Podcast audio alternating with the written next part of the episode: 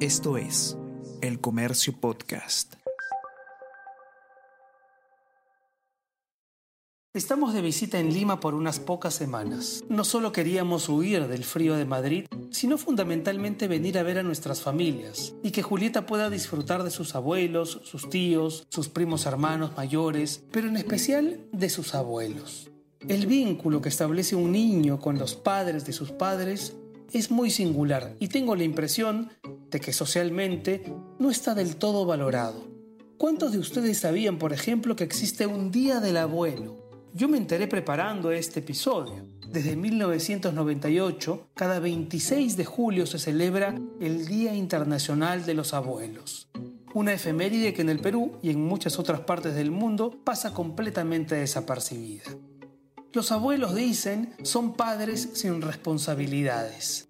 Mientras nosotros tenemos que establecer límites, fijar normas y seguir de cerca cada paso de la crianza de nuestros hijos, los abuelos los engríen, se vuelven sus cómplices y a veces hasta nos desautorizan. Pero eso no es lo más gravitante. Los abuelos nos prestan auxilio, los cuidan mejor que nadie cuando nosotros no podemos hacerlo. Y como añadido, transmiten una sabiduría que los padres no llegamos a tener.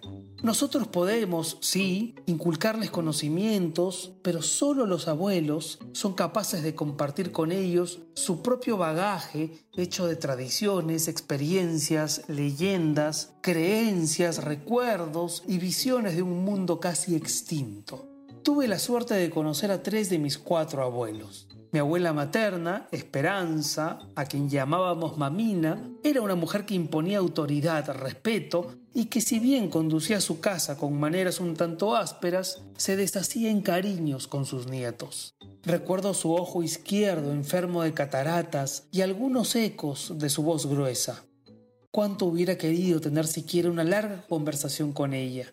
Falleció cuando yo tenía 8 años y ese evento representó mi primer contacto con la muerte. Los abuelos suelen inaugurar a los nietos en el triste espectáculo del deterioro físico y en el cruel aprendizaje de decir adiós. A mis abuelos maternos, Etelvina y Eladio, los disfruté muchos más años. A ella la recuerdo viendo la televisión, casi siempre Canal 5, tejiendo con una paciencia infinita, dándome propinas a escondidas y llamándole la atención a mi madre si la sorprendía corrigiéndome a los gritos. Mi abuelito, por su parte, manejaba una bicicleta azul, cultivaba un huerto en el patio de su casa y anotaba en una libreta los chistes colorados que yo le contaba. A mi abuelo paterno no lo conocí, no lo conocí físicamente, pero aprendí a quererlo a través de los libros de poemas que escribió y gracias a toda la mitología creada en torno suyo. No es difícil revivir los años de mi faceta de nieto cuando veo a Julieta interactuar con mis suegros y con mi madre. Cocina, lee cuentos con ellos, pasea a los perros, juega hasta el agotamiento. Es como si mutuamente recargaran energías para tener múltiples recuerdos y no extrañarse tanto cuando les toque estar lejos otra vez. Tan clave es la presencia de los abuelos en la vida de los niños que la cultura popular ha consagrado a incontables personajes en ese rol. ¿Quién no se acuerda, por ejemplo, del abuelo de Heidi, ese anciano de abultada barba blanca y cejas pobladas del mismo color? Todos vimos el dibujo animado, pero casi nadie leyó la novela, la novela original, escrita por la suiza Johanna Spyri. Ahí se cuentan las penurias existenciales del abuelo y se explica su talante tan severo y su comportamiento huraño. Pienso también en Abraham, el abuelo de los Simpson, sus anécdotas interminables, sus brotes de Alzheimer, sus travesuras en el asilo de Springfield y tantos otros abuelos, el abuelo de App, Carl, quizá el más entrañable de los abuelos de Disney. O la mamá Coco, en la película mexicana del mismo nombre. O Edwin Hoover, el abuelo de la pequeña Miss Sunshine.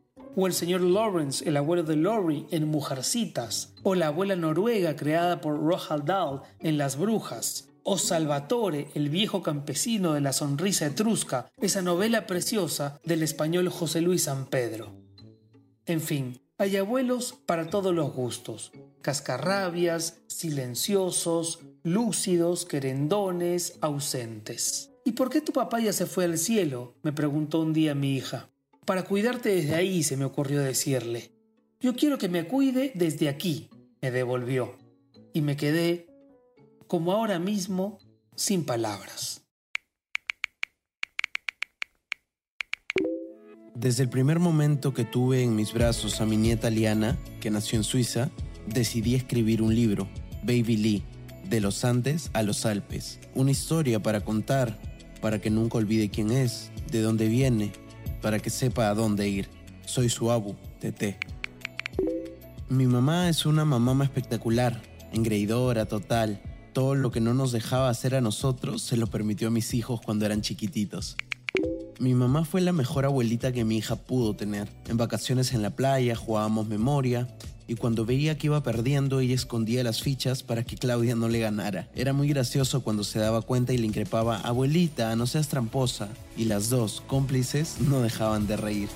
Guardo muchos recuerdos bonitos de las dos juntas.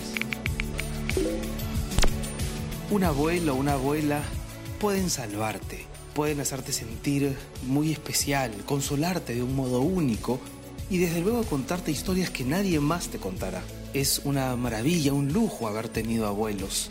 Y es maravilloso ver a mi hija interactuar con los suyos y suscitar en ellos lo que queda todavía de energía infantil. Y será maravilloso también, llegado el día, poder ejercer lo que los médicos han convenido en denominar el abuelazgo, o la abuelitud, o la abuelidad. Un abrazo a los abuelos. Nos encontramos el próximo jueves. Papá.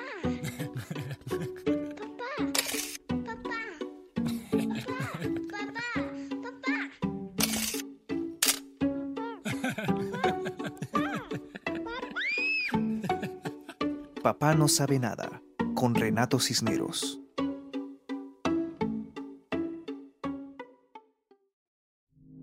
Esto fue El Comercio Podcast.